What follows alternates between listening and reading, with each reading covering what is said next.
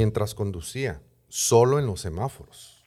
Buenos días, buenas tardes, buenas noches, raza de habla hispana que nos ve, nos aguanta, nos tolera, nos estalquea a través de la magia del Internet desde el Instituto para la Investigación y el Desarrollo del Sentido Común, en una esquinita muy chiquitita del World Headquarters de Carto Inc. Aquí es donde nosotros, aunque conocemos y reconocemos que lo que bueno, que lo que, el, mundo, necesita es amor.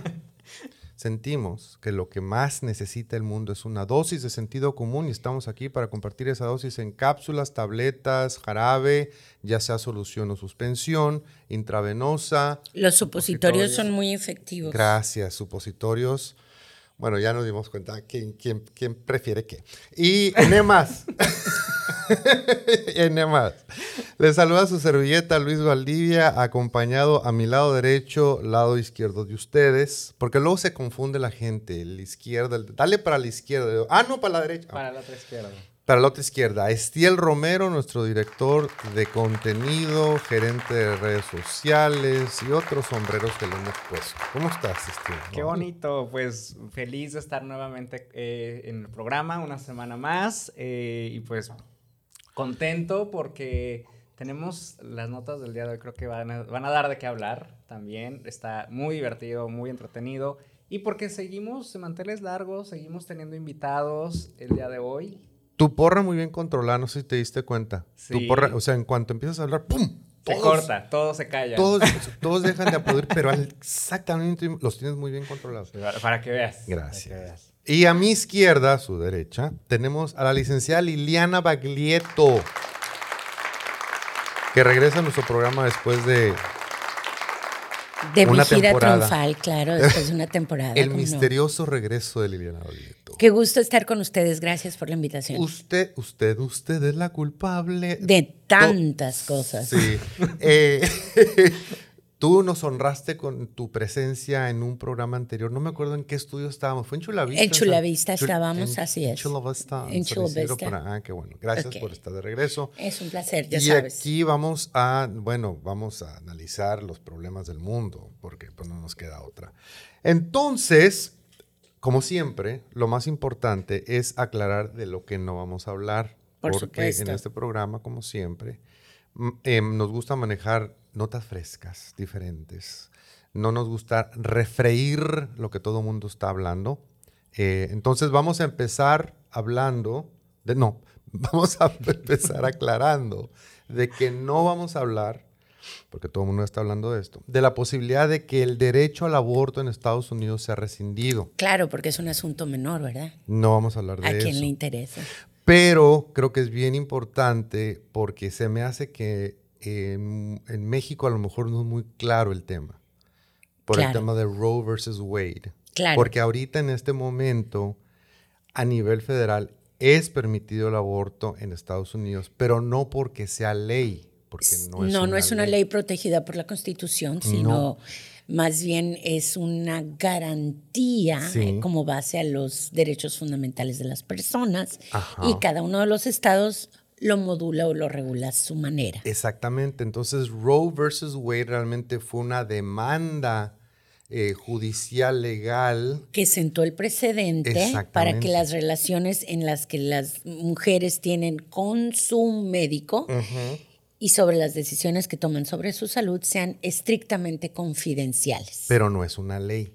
No. Entonces, alguien ¿Cómo se dice en español leaked? ¿Alguien liquió? ¿Alguien filtró la información de la opinión de uno de los jueces? Exactamente. Mi favorito, Lito, por Ay, supuesto. Sí, donde Bien amigable. existe la lamentable posibilidad de que se le dé para atrás a Roe versus Wade, que es una decisión que tiene hasta 40 años, 50 años, lo cual nos iríamos para atrás con los derechos al aborto en Estados Unidos. ¿Y puedo eh, verter una opinión? Por supuesto, no, no, no, no, no, bueno, está, está en la sección, no vamos a hablar de eso, pero explícanos.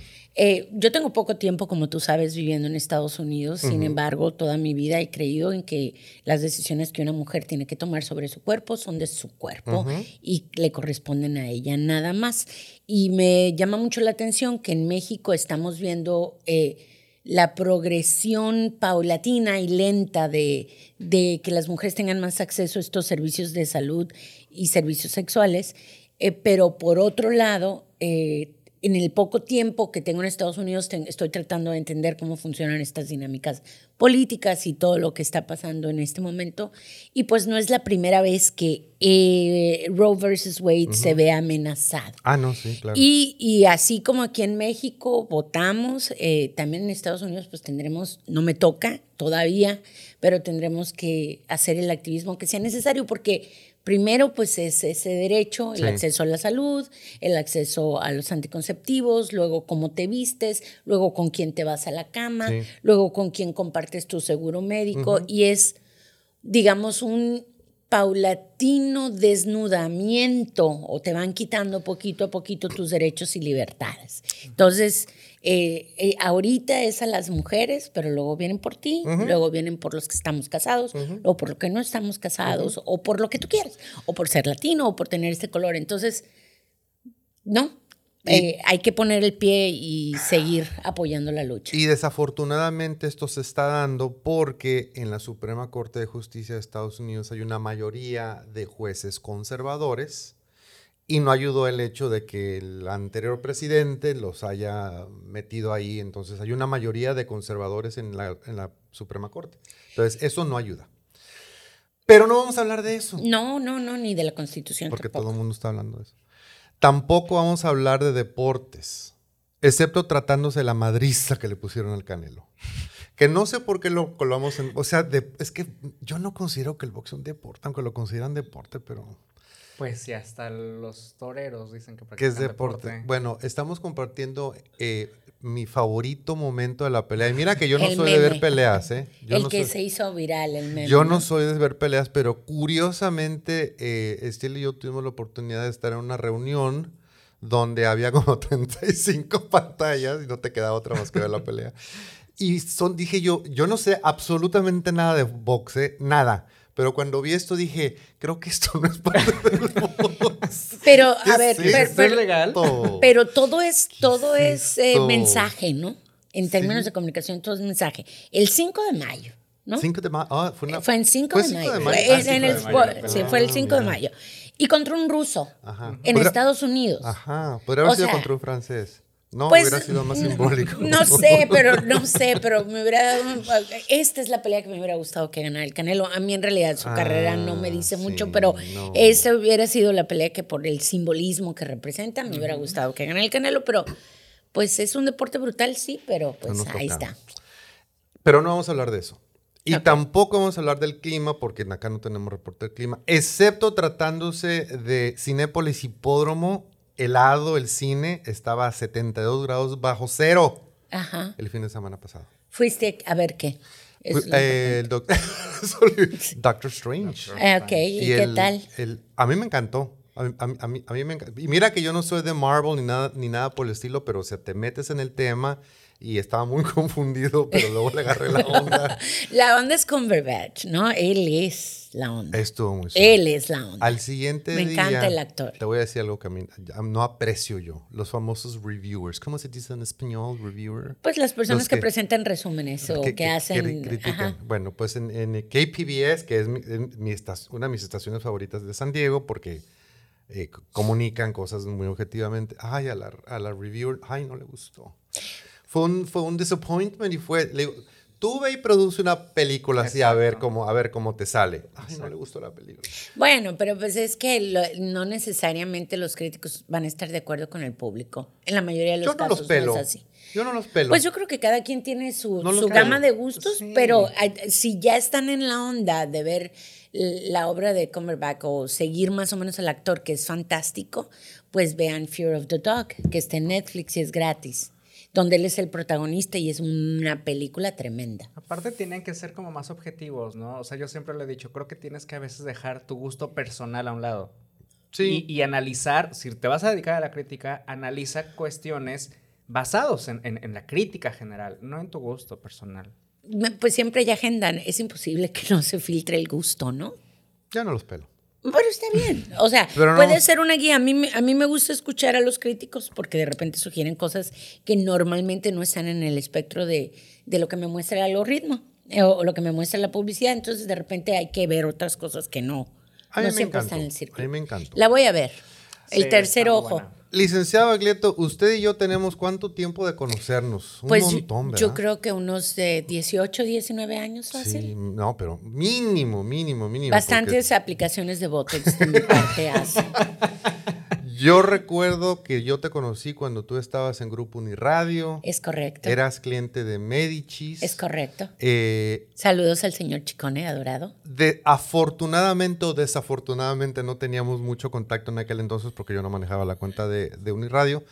Y después, bueno, eh, eh, saliste de Uniradio, formaste tu propia empresa de marketing. y bueno, nosotros como necios no salimos de ahí, pues seguimos en contacto, trabajando como amigos. ¿Qué nos puedes platicar? En cinco minutos o menos, háblame de ti. Ah, claro. Cuéntame de tu vida. Eh, sí, pues por mucho tiempo manejé aquí una agencia de publicidad, Vea Publicidad, de la cual era fundadora y propietaria, y ahora me encuentro instalada en San Diego en busca de nuevos horizontes profesionales. Actualmente estoy trabajando, bueno, como voluntaria para Score que ah, se los súper recomiendo y soy así además la que trae la bandera de vamos a dar mentorías en español para los pequeños empresarios. SCORE es el brazo non-profit de la Small Business Administration, la SBA en Estados Unidos, que se encarga de promover que las pequeñas empresas eh, tengan acceso a, a instrumentos de desarrollo, ya sean financieros, educativos o de estructurales, ¿no? Mm, y ha sido una experiencia súper afortunada y los invito a todos que visiten scoresandiego.org. Me pueden buscar ahí por mi nombre y yo ya sé que yo no soy experta en todas las materias de negocios. Mi tema es básicamente mercadotecnia, estrategia de negocios y redes sociales, ese es mi tema, pero los puedo conectar y si no hablan inglés con algún mentor que tenga una materia que eh, prefieren en español, yo les ayudo a traducir con mucho gusto. Ese es mi trabajo, acercar a la comunidad hispana para que conozca estos recursos, porque por si no lo sabían, 38% de los emprendimientos de pequeños empresarios son inmigrantes en Estados Unidos. Muchos de ellos, la mayoría de nuestros clientes son mujeres, entonces estamos empoderando un sector de la economía que a lo mejor el, el, business mainstream no voltea a ver tanto, pero nosotros queremos apoyar y hacer más. Y trabajamos con SBA y trabajamos con CDC y con un montón de organizaciones que están a favor de que los negocios, los pequeños negocios, crezcan y prosperen. Así que me pongo a sus órdenes en eso para a ustedes mismos, para amigos, para conocidos. Hay mucha información, talleres y, y recursos de los que pueden disponer. Yo tampoco soy experto en muchas cosas, hay que aclararlo. No crean, ¿eh? aunque parezco que soy experto en muchas cosas, no lo soy. Pero lo que, lo de lo que me he dado cuenta platicando con personas como tú que están trabajando con non-profits, que, que en, español non-profit es una organización no lucrativa. O no, o no gubernamental. No gubernamental eh, es que hay muchos recursos y la gente no lo sabe. Es correcto. tanto el individuo y sobre todo eh, emprendedores de microempresas y sobre todo microempresas hispanas. O sea, están batallando, con todo respeto, al pedo. Porque no sabían, ay, no sabía que tenía acceso yo a este financiamiento, o no sabía yo que tenía acceso a este recurso. No saben, y es simple y sencillamente porque no se acercan. Y también yo creo que hay que eh, revisar también el mensaje que las organizaciones que proveen estos servicios de repente es, está muy enfocado a una audiencia captiva, entonces, cautiva, perdón, entonces hay que buscar nuevos horizontes. Por eso un un podcast como el tuyo, un programa como el tuyo, el número uno en español, según los números de San Diego, es muy importante para que se enteren de que está eh, Score Mentors en San Diego, hay gente que habla español y los podemos ayudar. Tengo que hacer una aclaración. Este programa es número uno en San Diego, en el zip code 92113, en la esquina del suroeste de, ese zip code. No subestimes, porque creo que esto es una, una muy, muy importante y muy poderosa eh, plataforma. Uno nunca sabe quién te está escuchando ni Score, S-C-O-R-E. Así es. De la, Score, eh, San Diego. Muchas gracias por ese, por ese pitch, pero es un pitch muy importante. Entonces, ahí, ahí ahorita estás dedicándole tu tiempo. Así es, como voluntaria. Todavía tengo tiempo libre y, acá, y aparte me acabo de certificar como auditora y asesora en marketing estructural por parte de un, de un corporativo que está aquí en Tijuana, que, que lideré al Andare Pimentel y que es una metodología súper padre de un libro que se va a lanzar en la Feria del Libro este año, que está avalado por Anáhuac en, en México.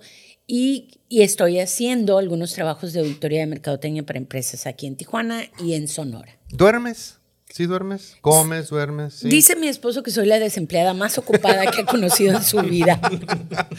Ahí lo puedo resumir. Sí, sí duermo, por supuesto. Tengo bastante, tengo una vida eh, bastante equilibrada, pero me gusta. Sí, pues sí. O sea, me gusta como te gusta a ti. O sea, de, lo que más sufrimos personas como nosotros, que somos más bien extrovertidas durante la pandemia, es el no estar en contacto con más personas, ¿no? Ahora que regresé, ahora que regresé a, Delmar, a, los, a Delmar Ferguson, me dijeron que soy glutton for punishment. Indeed. ¿Cómo se dice en español? Pues es eh, como nos gusta la mala vida. Exacto. Tenemos, no sé por qué me da la impresión de que hay, algunos mensajitos. No. no, nos pelan nadie, todavía no se ha pelado nadie. Nada más Monse, que está súper al pendiente como siempre, nos está mandando este, saludos. Estoy recibiendo algunos, eh, algunos inbox ah, directamente de que, wow, que qué padre el programa y así, ¿no? Bueno, pues ya escucharon. esas personas que les da pena ponerse en público. Pueden googlear a Liliana Baglietto, que les puede eh, ofrecer una cantidad impresionante de información. Y, este, y si no la sabe, va a buscar el recurso o la va a inventar. No, no, tampoco me lo saco de la manga, pero afortunadamente Score tiene un montón de recursos, así de buenas a primeras te puedo decir, hay muchas personas que tienen la circunstancia de la doble nacionalidad, ¿no? O que tienen negocios aquí, negocios allá, o hacen las dos cosas. Y están buscando cómo a lo mejor crecer su negocio allá y, y, o cómo empezar a abrir un negocio. Entonces, Score tiene las cosas tan organizadas que en una simple presentación te pasa un directorio de todos los recursos o las oficinas de gobierno que tienes que considerar para hacer tus trámites de apertura de un negocio por ejemplo. Eh, un, un, este error que creo que comete mucho la gente es que se deja llevar por los headlines. Eh, la inflación está al 8.3%. El precio promedio de una casa en San Diego es un millón de dólares. Ajá. Apaga eso. no. De hecho, es justamente lo que iba a preguntarte. ¿Qué tan complicado realmente es? Porque, bueno, oímos infinidad de información, negativa. negativa. Negativa. Al respecto. Entonces por ejemplo, eh, ¿con cuántas trabas se puede encontrar? Sobre todo, pues, una, una persona latina, ¿no? O sea, tienen que... ¿Qué, tanto, qué, tanto, qué tan complejo es? Eh, es? Es complejo en la medida que es regulatorio y creo que es para el bien de todo el mundo, ¿no? O sea, es decir, por ejemplo, si tú tienes sabes plomería y quieres tener un negocio de plomería, la ciudad te da el permiso con relativa facilidad, pero sí tienes que hacer un examen y una certificación y tener un seguro que te protege a ti y protege a tus clientes. Entonces no vas a ir a poner una tubería de gas y te va a explotar el edificio y no vas a saber cómo hacerte responsable de eso. ¿no? Si hay ciertos pasos, no es excesivamente difícil, la verdad. Eh, como alguien que ha hecho negocios en México eh, y pretendo hacer en Estados Unidos eventualmente, eh, comparando los sistemas sí es un poco más fácil, pero eh, al final de cuentas el principal motor debe ser el deseo de lo que tú quieres hacer, ¿no? De lo que tú quieres hacer y buscar el camino adecuado. Lo que mentor, los mentores de SCORE hacen para los empresarios principalmente es que te ayudan a evitar los errores que normalmente cometemos cuando hacemos las cosas por nuestra cuenta. Porque la mayoría de los mentores son personas que tienen amplia experiencia, que están retirados, entonces ya cometieron esos errores que cometiste tú o que tú vas a cometer al iniciar un negocio y te van a ayudar a modelar tu toma de decisiones, a tomar mejores decisiones. Entonces es tan, es tan difícil como tu deseo de lograrlo, yo creo. Y en cuestión al tiempo, porque bueno, sabemos que por ejemplo acá en México, bueno, la burocracia es impresionante y para un simple y sencillo trámite te tardan medio año, ¿no? Entonces... California tiene lo suyito, también en ese sentido. Estados Unidos tiene lo eh, suyito. Tiene lo suyito y, California tiene muchas regulaciones también en ese sentido, pero igual no es una regla general, depende del negocio, ¿no? Eh, eh, es decir, si vas a construir algo, pues sí hay que revisar con los códigos de la ciudad, bla, bla, bla, pero a lo mejor una apertura de un negocio que no es brick and mortar, es decir, que no requiere un local, sino un negocio que vas a hacer desde tu casa o desde internet, es relativamente fácil. Hay muchas nuevas legislaciones, están las cocinas familiares que se acaban de regular. O sea, sí hay oportunidades. Hay otros, no solo Square, hay otras organizaciones. Eh, por ejemplo, nosotros sabemos que nosotros como latinos nos da mucho por el cuidado de otras personas, de en daycare o senior care o este tipo de cosas. Hay programas específicos para eso, para que la gente acelere su proceso de aprendizaje y pueda poner su daycare que es tan necesario para que la economía se active. Entonces sí, sí hay muchos programas, pero cada caso puede ser diferente. Claro, y obviamente pues ahí es donde entras tú sí, o por lo menos para acercarles, aquí está, ¿no? En el asesoramiento. En el asesoramiento, el mentorship. Yo acabo de ser víctima de un proceso estatal, perdón, acabo de pasar por un trámite estatal donde se me dijo que se podía tardar hasta 30 días. Se tardaron 29. Pero estuvo dentro del rango, ¿no? Entonces, esa es otra, que también si te dicen, en la mayoría de los casos. Normalmente los plazos se cumplen. ajá, esto se puede tardar de 30 a, 40, a 45 días, se, puede se va a tardar de 31 a 44. Es lo más probable. Entonces planeas en base a eso, o sea, si, hay, si hay un compromiso, si hay una fecha de entrega. Sí funciona. Gracias, licenciada. Liliana Baglietto la pueden googlear y les puede ayudar. Gracias. Gracias por estar aquí. Continuamos claro. con los temas. Gracias por dejarme hacer mi pitch. Anteriormente aclaramos de lo que no íbamos a hablar, ahora vamos a aclarar lo que no nos importa. Porque hay muchas notas ahí que dice uno, who cares. Entonces, por eso esta sección se llama Who cares. Em, alguien dijo por ahí, lo Guzmán no te quita lo criminal. Esto se lo dijo Frida Sofía Alejandra Guzmán. Me encantan estas notas, Alejandra Guzmán. ¿Sabes qué? Me voy a, me voy a desviar bien gachamente, bien gachamente. qué raro. Porque se me vino a la mente otra nota que no la tenemos aquí. Ahorita vamos a entrar a ese tema. Silvia Pinal, hicieron regresar a Silvia Pinal a los escenarios. Sí. En silla de ruedas. Qué horror. Y lo peor, la publicación. o sea, está la señora así ya desbordante en la silla de ruedas y le ponen, regresa con, con triunfo, sí, con toda la actitud. yo, yo no la vi, pero no sería así como el equivalente a lo que Liza Minnelli. Algo así. Ándale. Como queriendo equiparar este, este regreso a, recibir la gloria. Pero, no, no, no, la vi. Pero no vamos a hablar de eso. Bueno, eso es entre Frida Sofía y Alejandra Guzmán, que Frida Sofía es su hija. Yo tengo un comentario que hacer ahí para Alejandra Guzmán. Me da mucho gusto porque ahí te va. Frida Sofía aprovechó las cámaras para enviarle un fuerte mensaje a Alejandra Guzmán, dejando claro que no se tentará el corazón para denunciarla si realizó alguna operación sin su consentimiento. Qué fina familia. Eh, Frida Sofía no se quedó callada sobre los audios en los que presuntamente Alejandra Guzmán la deshereda. La joven envió un mensaje a su madre tras darse a conocer que la Guzmán vendió uno de los departamentos que tenían en conjunto. En entrevista para el programa El Gordo y la Flaca, la influencer dijo desconocer si la rockera realizó alguna transacción, aunque recalcó que la empresa estaba dividida en partes iguales y todo movimiento debe ser autorizada por las dos. Who cares? Pero tu comentario es. dos, dos conceptos. Em, en español, ¿cómo diríamos entitlement? Su sentido de privilegio de la hija de Alejandra Guzmán. Un sentido de narcisismo, de merezco esto. Pues claro, ¿no? Por un lado. Y por otro lado, Alejandra, septiembre es el mes del testamento en México. Así de Así es sencillo. sí. Así es sencillo. Y además, además el, el encabezado, deshereda. Pero ¿sabes qué? Todas las familias cuando son cercanas, o todas las familias tienen broncas, nomás que ellos los tienen en público. En público, en público, sí. Qué feo. Bueno, who cares? No nos importa. Entonces, continuamos. Esto sí nos interesa porque estuvo bien interesante. Esta sección se llama. Cada, nosotros inventamos secciones cada semana. Eso me parece genial. Dependiendo de las notas, inventamos. de lo que sale. sí, de lo que sale. ¿Cómo le pondremos a esa sección? Ah, sí. Ah, ok. Esa sección se llama En Busca de Tesoros. Ajá. Una compra de Goodwill. Uh, Goodwill es una tienda como de segunda, como... No, no manejamos ese concepto en México, ¿verdad? pues sería como un bazar de cosas preamadas, así se le dice ahora. es el término políticamente correcto. No está usado, es preamado. Lo que pasa es que en Estados Unidos hay una cadena de, tiendas que se llaman Goodwill. Que viven de donaciones. ajá, y, es, este, es, es, un, es una organización eh, no lucrativa, no gubernamental, específicamente con la finalidad de ayudar a personas menos afortunadas, etcétera, etcétera. y hay gente que equipa su casa completito con Goodwill y me parece excelente. fíjate que siempre se me olvida que existen, pero encuentras, encuentras cosas padre. Unos, unas cosas de, cerámica, de decoración, de... toda una vajilla por 20 dólares, porque, o sea, son cosas usadas, pero más o menos en buen estado. Libros por un dólar, un libro que te hubiera costado 24.95 o más. Este, Nada más yo creo que tienes que saber qué es lo que estás buscando. Ah, no, sí, sí. Bueno, o tener mucho tiempo libre. Entonces, por ahí tener mucho tiempo. Sobre todo eso. O, bueno, por ahí por esa vereda, alguien, por, alguien encontró en, 30, en menos de 35 dólares, 34 dólares con 99 centavos, compró un busto, un antiguo busto romano que tiene casi 2000 años de existencia.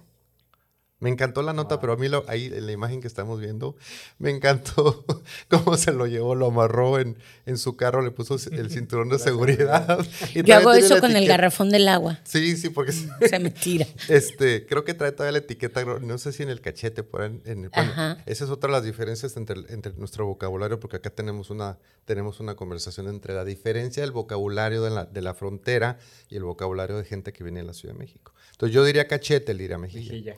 Claro. Entonces, en la mejilla, este, el busto todavía trae el precio. Una compra de 34 dólares con 99 centavos le dio a una mujer de Texas una obra de arte inesperada al descubrir tiempo después que se trataba de un busto de la época de los antiguos romanos. Fíjate, he escuchado notas por el estilo bastante seguido, ¿eh? que la gente no sabe lo que tiene, lo regala resulta que era un diamante de 35 quilates que se lo habían robado a Anastasia de Rusia, una cosa O el, aquel cuadrito que tenía una señora arriba de la estufa en, en, Nueva York, en un departamento que está lleno de grasa y que resulta que es uno de los grandes maestros europeos del periodo no sé qué.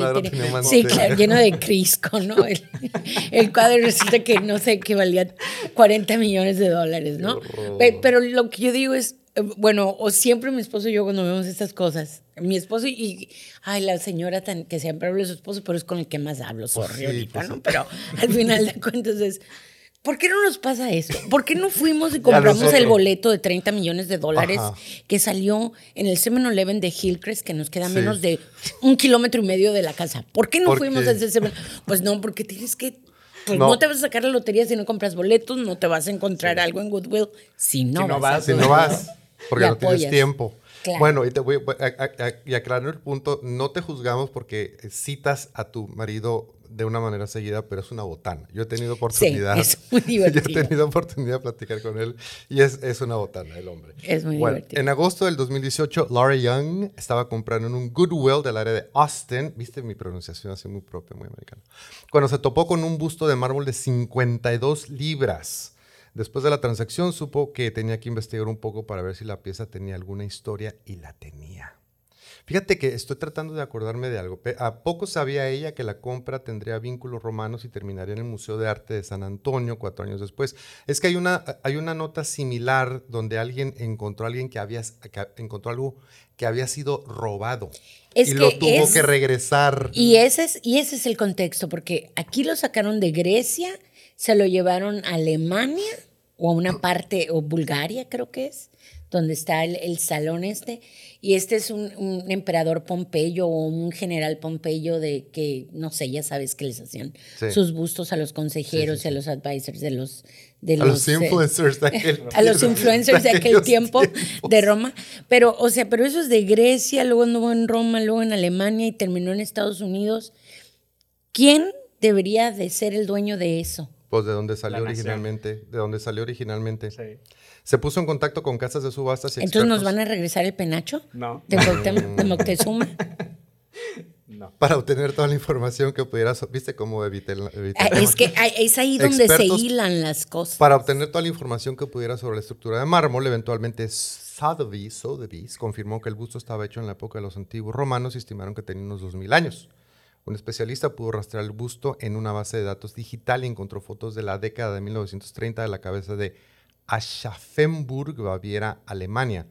Lynn McAlpine, becaria curatorial postdoctoral en Sama, le dijo a CNN que se cree que es el busto de Sextus Pompey, un líder militar romano. Su padre, Pompeyo el Grande, fue una vez aliado de Julio César. Y debe de ser relacionado con Pompeya, ¿no? La ciudad de... que... El busto se encontraba en una réplica de una casa de Pompeya, también conocida como Pompejanum, que fue encargada por el, Luis, por el rey Luis I de Baviera.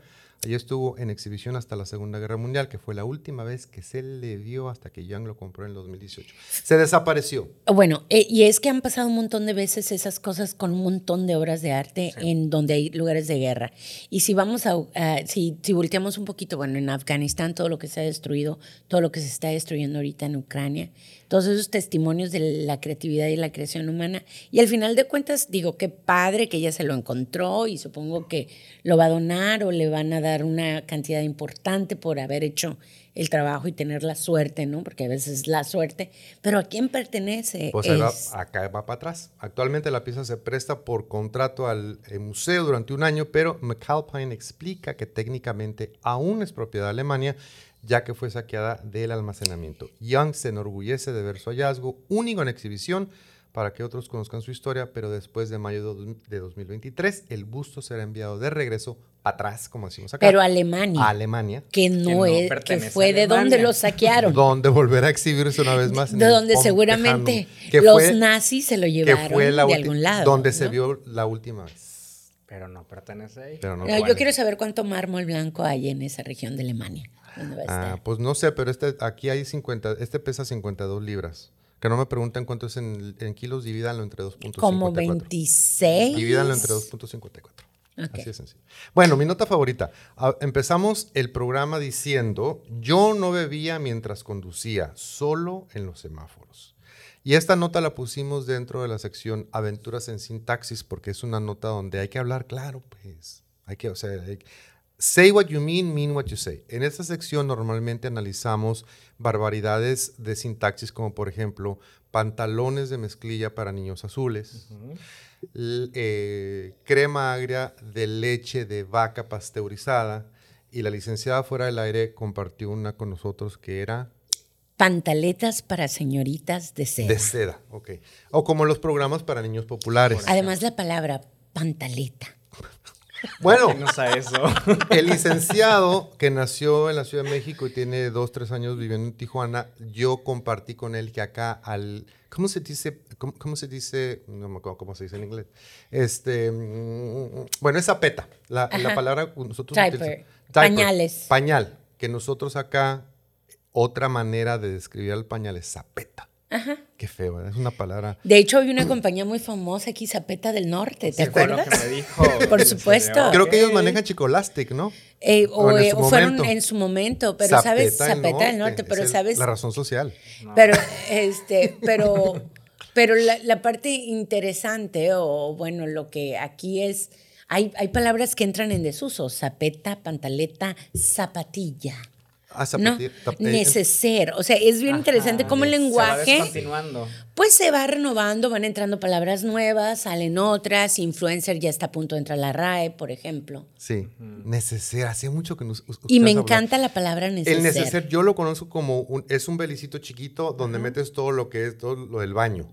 Eh, o los artículos de uso personal para tu higiene o tu arreglo personal. Ajá, sí, sí, sí. Entonces, mis tías, mi mamá, mi tía, que eran así súper glamorosas, traían su, neceser. su neceser de Samsonite con Nosotros tuyos. Súper, súper Todavía existe. Fue retapizado. Su interior fue retapizado. Porque estamos hablando de una pieza de los 60 Fácil, 60 Pero estaban hechos para durar. Para durar. Entonces el interior que se... Que se eh, de tela normalmente. Se, lo mandamos retapizar. O acolchados, que eran mejor, que eran capitoneados. Regresando, al, regresando al tema de aventuras en sí, taxis, ¿por qué esta nota la tenemos en esta sección? Un conductor le dice a un, bueno, es un caso de un policía que detuvo a un conductor que evidentemente venía ebrio. Entonces el policía le dice, usted estaba tomando mientras conducía. Y el señor le dijo, no, solo tomaba en los semáforos. Y usted que es un nazi grammar, ayúdeme a, porque de repente la gente dice, no, pero si está bien dicho, ¿cómo debería decir ese encabezado? ¿Cómo deberían de decir? Ah, no, sí, lo que pasa es que el, policía le dijo, usted tomaba mientras conducía, y es simplemente usted conducía ebrio. O sea, Exacto. conducía ebrio, no mientras conducía. O bajo el influjo de... El influjo de... eh, eh, un conductor al que dio el alto la policía y fue arrestado por mostrar señales de embriaguez en el estado de Indian River, en el estado de Indian River, en la costa este de Florida. Indian River no es un estado, es Florida. Anyway, esa es otra conversación. Dijo a los agentes que él no había bebido mientras conducía solo al pararse ante las señales de tráfico. Earl Stevens, de 69 años, fue detenido después de que una mujer alertase al 911, a 911, de que un hombre conducía de manera errática en el estacionamiento de un local de comida rápida y había chocado contra su auto. Fíjate que en ese programa manejamos palabras que yo no uso a diario. Por ejemplo. Manera errática. ¿Cuándo dices eso? Andaba manejando de manera errática. Yo no digo eso. A mí lo que me llama mucho la atención es esta pobre reputación que tiene la gente de Florida, producto de una ley. O sea, todo, todo lo extraño, todos los chistes, en todos los midnight shows, pues en, en, los late night shows y aquí en Con Sentido Común tienen que ver con Florida porque en Florida hay una ley que dice que todos los récords son públicos. Entonces, todos los incidentes son, públicos. Entonces, cuando no tienes con qué llenar el periódico o el sitio web, te vas a Florida Public Records a ver ¿Qué, ¿Qué, cocodrilo se comió el perrito de quién? Y eso lo vamos a publicar porque entonces Florida tiene esta muy mala reputación donde la gente hace cosas muy estúpidas y la gente hace cosas estúpidas en todas partes. Pero ahí son públicas. Pero en, Florida son públicas y las puedes usar. Es, eso se le llama Slow News Day, ¿no? O, no hagas tu chamba y que Cabo Florida te salva. Sí. ¿no? Entonces todos los medios le deben una feria a Florida. A Florida, regalías. Sí. Al dar... acaban, acaban de, acaban de este, de sacar a la luz lo que hago cuando no tengo notas. Ah, sí, exactamente. Nos vamos al public record. Al darle el alto, los agentes de policía vieron una botella de una bebida espirituosa. Y una bebida espirituosa. Ay, ¿a poco tú nunca te has echado unos alipuses y te sales, hablas en lenguas y todo? ¿A todos les pasa? Se te meten los espíritus. Una bebida espirituosa abierta en el asiento del copiloto detectaron... Nomás con que no se mete el espíritu Lupita D'Alessio todo está bien. Ah, bueno, ¿no? en el karaoke. Y detectaron un fuerte olor a alcohol en el hombre. Sin embargo, el hombre negó a las fuerzas del orden que hubiera bebido mientras conducía. Solo lo hizo, aseguró, cuando tuvo que detener su auto para respetar las señales de tráfico. Tras dar esta extravagante explicación, Stevens, que reconoció que su carné de conducir no era válido además, fue arrestado por manejar en estado de embriaguez y sin licencia. Y no dudo que a lo mejor su carro a lo mejor era hasta chocolate, tú. no lo dudo.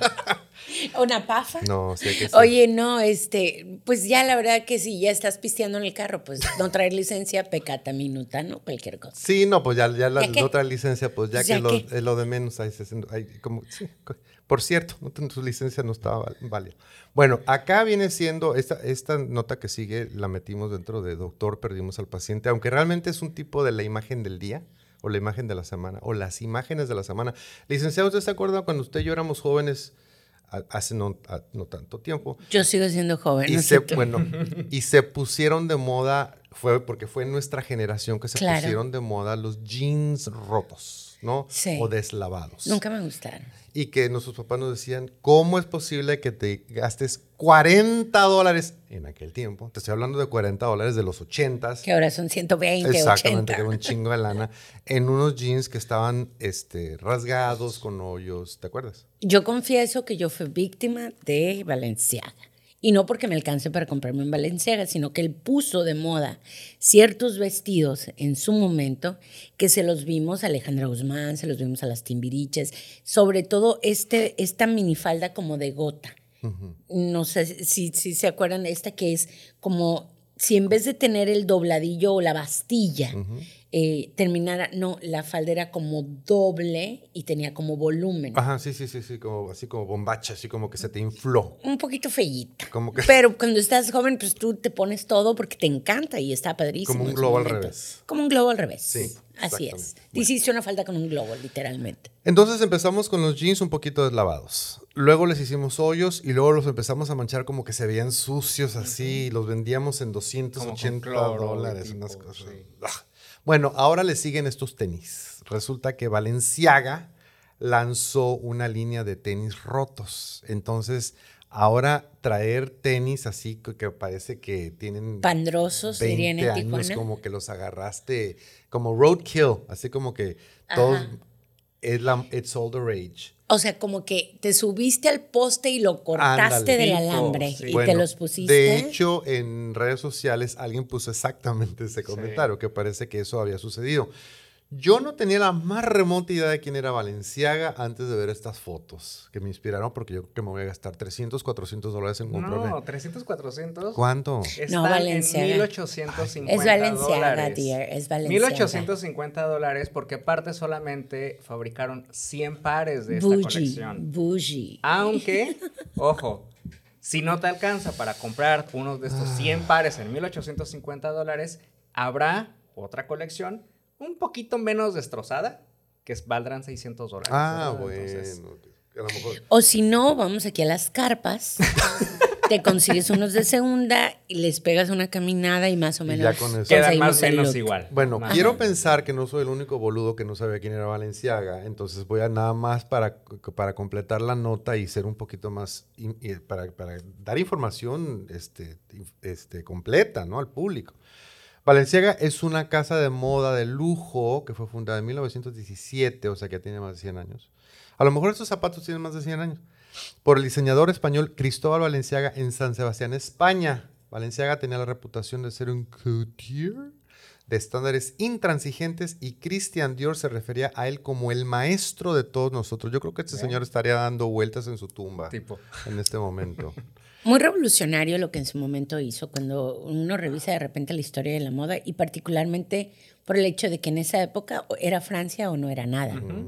Sus faldas de burbujas, como comentabas, y sus siluetas extrañas femeninas pero modernistas se convirtieron en las señas de identidad de la casa.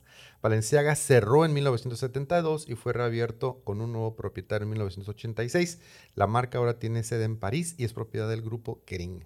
Y podría pensar uno que eso es medio frívolo, ¿no? En términos de, ay, sí, grandes marcas. Pero Valenciaga corresponde precisamente a una época donde hubo un furor cultural en Barcelona, en la misma que estaba Gaudí, por donde andaba en esa región, no necesariamente ahí, pero también este Dalí. Entonces, hubo como una efervescencia en, las artes plásticas, en la producción artística, y Valenciaga fue parte de ese movimiento. De, esa, de esa, libertad de expresión. Ya ves por qué invitamos a la licenciada, porque sabe más que yo.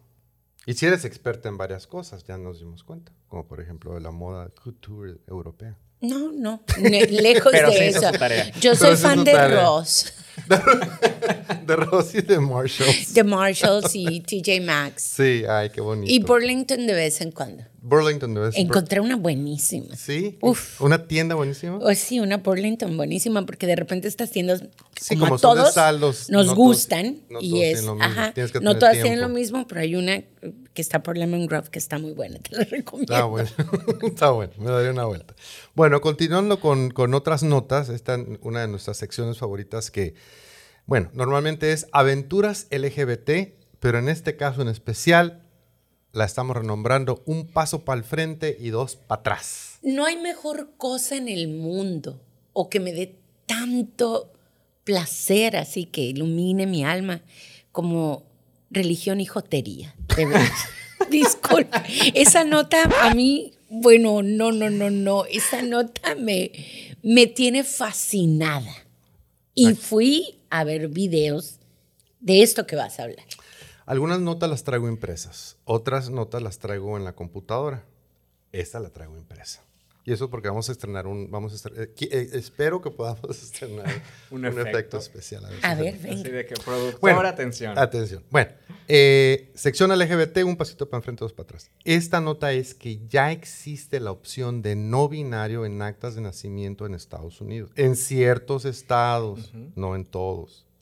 Maine, que por cierto ahí venden langostas, Maine ha modificado sus leyes civiles para que desde el 14 de julio del año pasado las actas de nacimiento emitidas en dicho estado puedan recibir, decir no binario en el género de la persona y las personas no binarias mayores de 18 años y podrán actualizar su certificado de nacimiento actualizando su identidad. O sea que no ya es male, female y ex.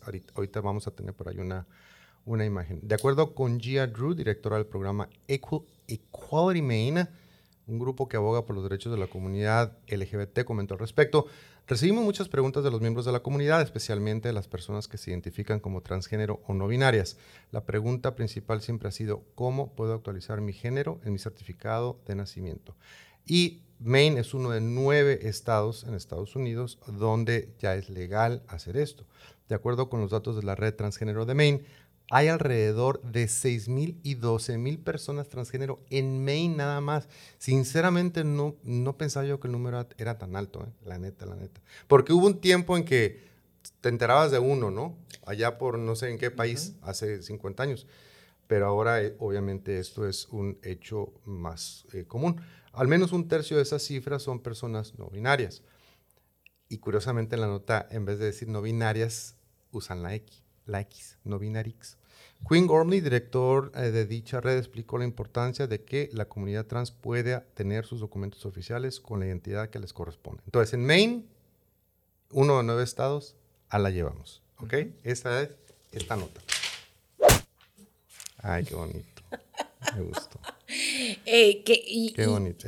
y, venga de ahí, venga de ahí. Porque te, tiene que haber más espacios para más personas. However, claro. Oklahoma es el primer estado en prohibir las actas de nacimiento no binarias. O sea, ni siquiera nos dieron oportunidad de que los 50, no, Oklahoma se adelantó. El gobernador de Oklahoma, Kevin Stitt, que ya me lo imagino, ya por el apellido, o sea, latino no es, negro no es, Chino no es. No.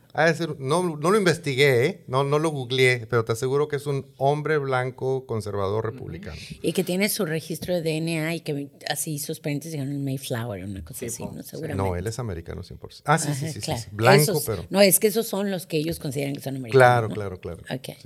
Acaba de firmar una reforma en la que se prohíbe emitir actas de nacimiento no binarias. Esta terrible decisión llega un año después de que el Departamento de Salud del Estado de Oklahoma fuera demandado por un residente quien buscaba hacer válido su derecho a la identidad. ¿Cuál sería el punto medio ahí, tú crees? El punto medio de que la gente no se meta en la vida de los demás. No, porque es, no hay punto medio. No, lo que pasa es, dime. No, es que, sí, no es que ahí está, está complejo, porque al final de cuentas, eh, pues entran las leyes, entran las leyes y pues debería obviamente de ser esta parte de decir, bueno, pues quieres registrarte como no binario, pues adelante. Digo, al final a mí, a mí como Estado no me quita absolutamente Exacto. nada. Nada. Exacto. que tú elijas identificarte con un género u otro o no género.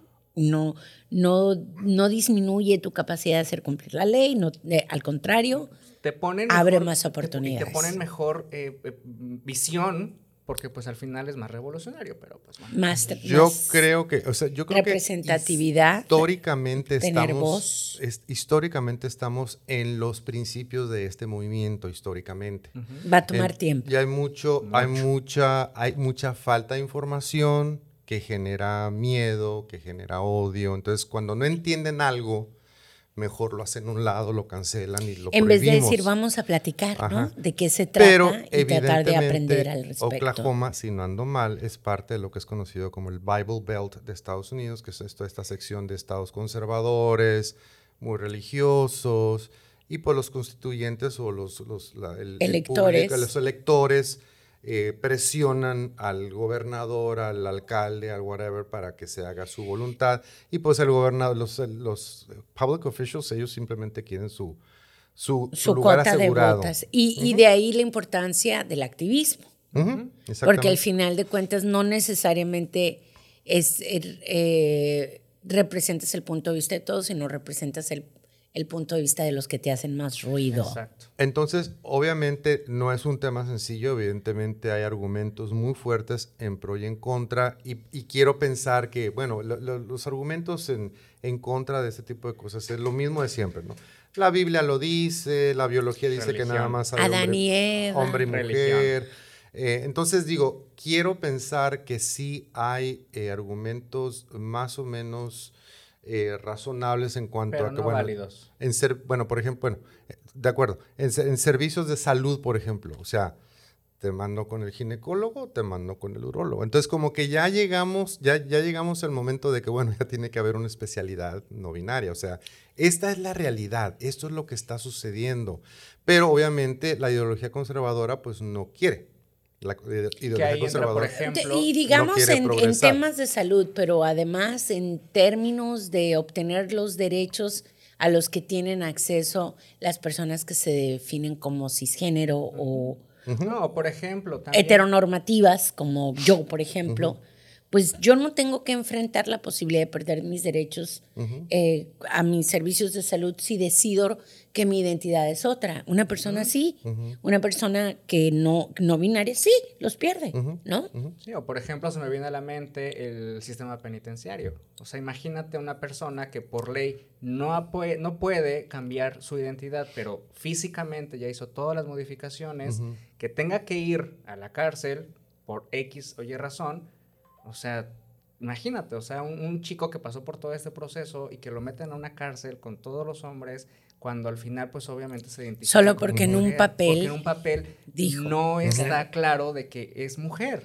¿sabes? O sea, es, es muy, muy complejo. Es donde, es donde tenemos que, tenemos que seguir trabajando y seguir educando. De acuerdo con la Asociación Estadounidense Lambda Legal, este tipo de ley es la primera en aprobarse en, en todo Estados Unidos, poco después de que la misma Asociación Médica Estadounidense recomendara que las casillas de sexo se eliminaran por completo de las actas de nacimiento. E igual algún día también llegaremos a eso con esta extraña definición de la raza también, ¿no? Sí. Y como no nos dejamos, porque queremos, como dice esto, aquí viene el activismo, bueno, resulta que Billy Porter, no sé si ubican ustedes a Billy Porter.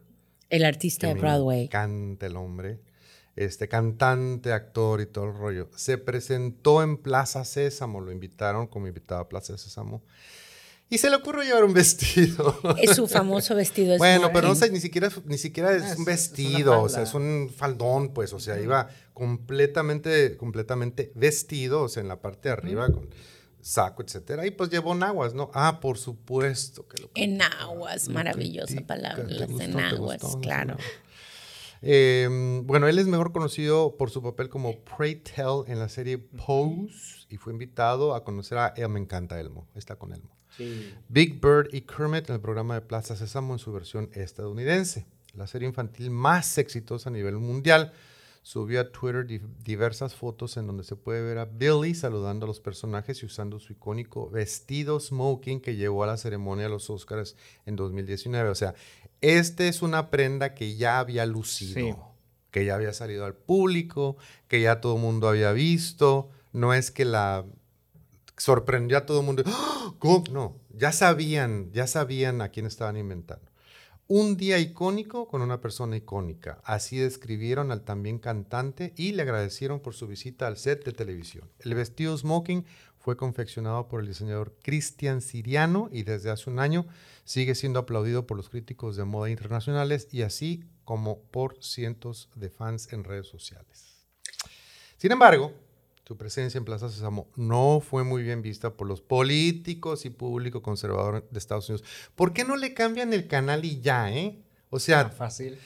hay un montón de programas es la licenciada está, pero. Sí. Está, a punto de explotar. hay muchos programas conservadores, religiosos, republicanos, que nosotros también no. no el canal y le cambiamos el canal y no me pongo a decir, ¿por qué? No, yo a veces los escucho, ¿Tú sí los escuchas? No, a, glutton for punishment. No, nada más porque pues hay que saber qué dice. Ah, eh, no digo, no, no quiero pensar el adversario, sino hay que ver otros puntos de vista o de dónde vienen para tratar de entender. Sí, ah, bueno, tal sí, vez, sí, tal sí, vez, sí, sí, sí, Pero bueno, lo he dicho, creo que hay veces que no es necesario entender, o sea, porque creo que tratar de entender una opinión diferente a la tuya es bien complejo, pero lo importante es respetar. Sencillamente, no lo entiendas, respeta, no te, metas. Pero además PBS y particularmente Plaza Sésamo tiene esta historia de estar siempre eh, a la vanguardia y esto pues la verdad no es vanguardista en realidad, pero siempre ellos han tratado de hacer más amplia la banda de inclusión desde cómo empezaron, ¿no?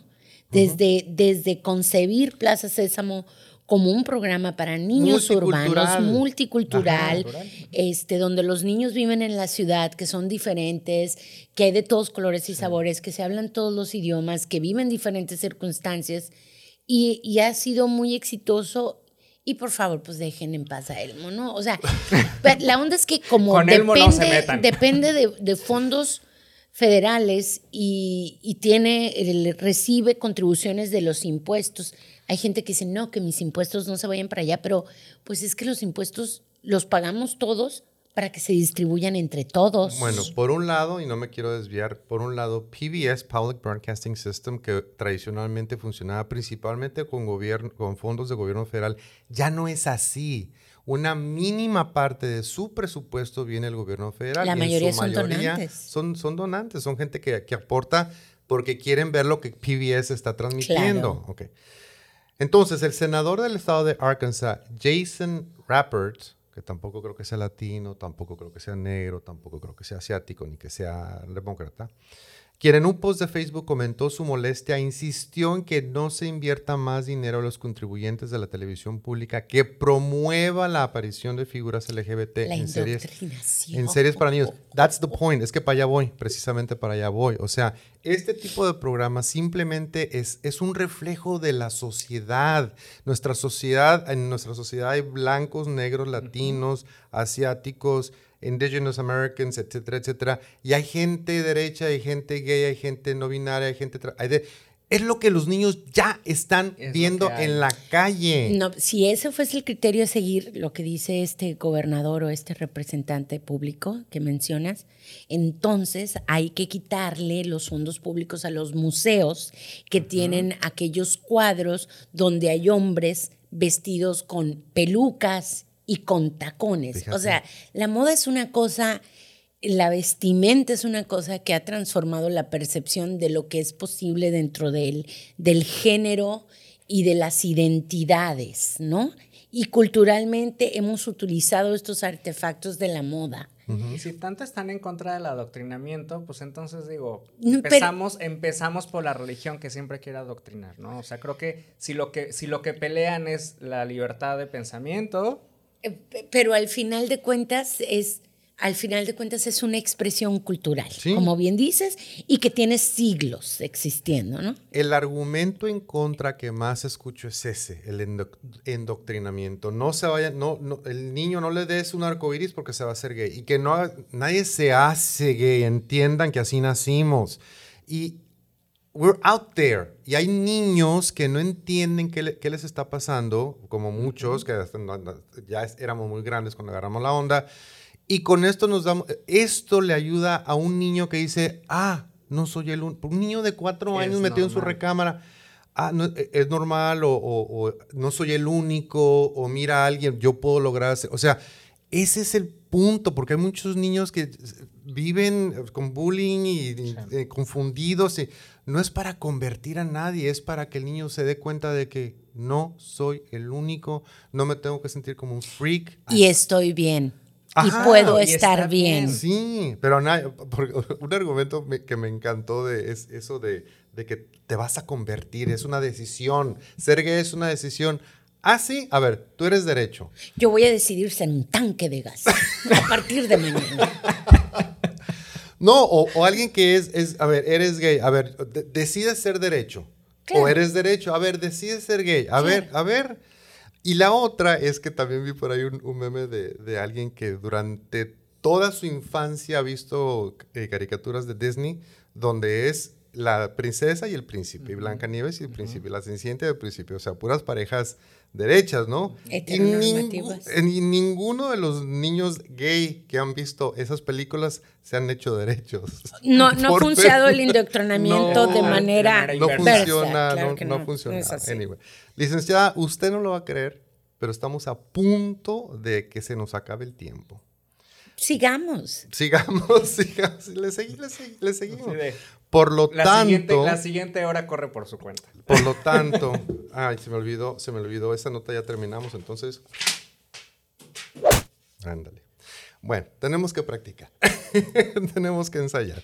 Así, como, así como mi público que me recibe con aplausos y se Exactamente. Ya lo lograrás. Entonces nos vamos a brincar a la sección número 12, la sección imágenes de la semana, porque nos gusta terminar este, así con, con una sonrisa. Y este, se me hace que esta sección se la voy a aventar al licenciado Estiel porque él nos ayuda a cerrar el programa. Este, take it away. Ok, pues bueno, en la primera imagen de la semana, bueno, vemos una imagen bastante cómica. Aparecen varios turistas que les encanta salir a ver ballenas, ¿no? De esas personas que van en busca de, nuevas aventuras. Y están bien atentos, los vemos bien atentos hacia un lado de la lancha, ¿no? Estamos ahí, están con sus cámaras preparadas, esperando que salga la ballena. Y pues, ¿qué creen? Que la ballena le salió por el lado equivocado, ¿no? Creo que nadie le informó a la ballena que por ahí no se salía, era por el otro lado. ¿Dónde era el photoshoot? shoot? Eh, sí, nadie, nadie le informó, ¿no? Entonces, pues bueno, la ballena les, les jugó este, este, esta mala broma, donde esto pues pasa en la península justamente de acá de Baja California, en la laguna de San Ignacio. Baja California Sur. A ver, ¿cómo? Baja California Sur. ¿Tú qué dijiste la península Baja California? No, pero la península se llama Baja California, la península. ah, perdón. Fue en el San Ignacio. San Ignacio es Baja California Sur, ¿que no? Ah, perdón, sí. Bueno, ya pero, pero por eso dije la península. pero para aclarar, para aclarar, Tijuana se encuentra en el estado de Baja California. No, en el estado de norte. No existe Baja California. Porque en la Por eso existe Baja California Sur. pero no existe Baja California Norte. Porque en la primaria, en la primaria el libro de texto decía Baja California Norte. Pero bueno, esa es otra cosa. Y terminando las clases de geografía, regresamos a esta ballena, ¿no? Que bueno, eh, vemos que eh, pues le sale por la parte trasera a estos eh, turistas. Estaban obviamente distraídos buscando a la ballena por el lado equivocado. Y pues bueno, ahí vemos la imagen bastante eh, cómica donde les juega esta, esta mala broma. Y en nuestra siguiente... Hablando, eh, hablando de trasero, porque salió... porque, el, porque la ballena salió por la parte trasera, hablando de trasero. Vamos entonces a ver la siguiente eh, imagen, donde vemos un anuncio de esta reconocida marca de refrescos, donde dice que ahora tu cola puede ser más grande. Ay, qué bonito. Qué bonito. Y sale Kim Kardashian en el anuncio. Le falta bueno, en Argentina yo creo que diría orto, ¿no? Ahora tu orto puede ser más grande, ¿no? Depende. Entonces, pues, ¿para qué, te vas al gimnasio? Pues Tómate una Pepsi, mira. Tu cola puede, tu cola ser, más, grande. Qué bonito. Qué bonito. Pues, y bueno, con esas, con esas este, eh, imágenes alentadoras Desafortunadamente se nos acabó el tiempo. Mira, aquí dice que se nos acabó el tiempo. Llegamos al final de otro programa más, licenciada. Muchísimas gracias. Gracias, encantada de estar con ustedes. ¿Qué se me hace que en serio a lo mejor vamos a tener que considerar hacerlo más largo? Sí, porque nos ha, nos, estado faltando tiempo. A lo mejor si me tomo una Pepsi, este programa puede ser más, más largo. también. Gracias. Gracias a ustedes. Estiel, ¿algunas palabras para el público? Sí, pues muchas gracias a todos los que nos estuvieron mandando saluditos. Menciono rápidamente Kevin Hernández, Ariadna Romero, eh, a Quetzali Calderón, que ya la semana pasada creo a Quetzali este, nos quedaste de ver el saludo, nos si no falló. recuerdo, nos fallaste. Ya le reclamamos a la gente que no nos manda saludos. Ya sé, Irlán Coutinho, que también estuvo al pendiente, Pati Sánchez, Mavia Gunde, Cecilia Villalvir, Monse, entre otras personas que nos aparecen por acá, ¿verdad? Entonces, eh, eso y pues recuerden, síganos en nuestras redes sociales, recuerden que estamos en Facebook, en YouTube, nos encuentran en una dosis de sentido común y ahora también en Instagram. Entonces, pues un placer haber estado eh, esta semana nuevamente. Liliana. Gracias, encantada. Como el boomer no abría la cuenta de, Instagram. Lo tuve que hacer yo. Dije yo, Instagram, ¿qué es eso? ¿Cómo para qué? ¿Qué es eso? Y al rato va a querer abrir TikTok si, si tengo lo dejas. Facebook, pues tengo Facebook. Pues quiero, ¿Para qué quiero Instagram ¿eh? Facebook? Falta la de TikTok, por favor. Pronto, pronto. No, yo me quedé en, ¿cómo se llamaba? El, el la, no, antes, antes de todo esto, Facebook. Hi-Fi. Hi-Fi, no otra, no. MySpace, yo me quedé en MySpace. Bueno, muchas gracias a todo el mundo por el favor de su atención. Nos vamos, nos vemos y nada más les recordamos que lo que necesita el mundo es una dosis de sentido común. See you next week. Hasta la próxima. Bye.